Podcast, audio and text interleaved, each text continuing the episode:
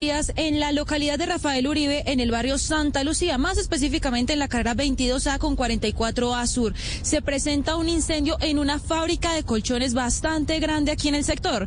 Las personas salieron de sus viviendas, pues las llamaradas alcanzaron bastante alto. Por el momento, no hay reporte de personas lesionadas y se verifican las causas por las cuales se inició el incendio. El área por el momento se encuentra acordonada por los bomberos.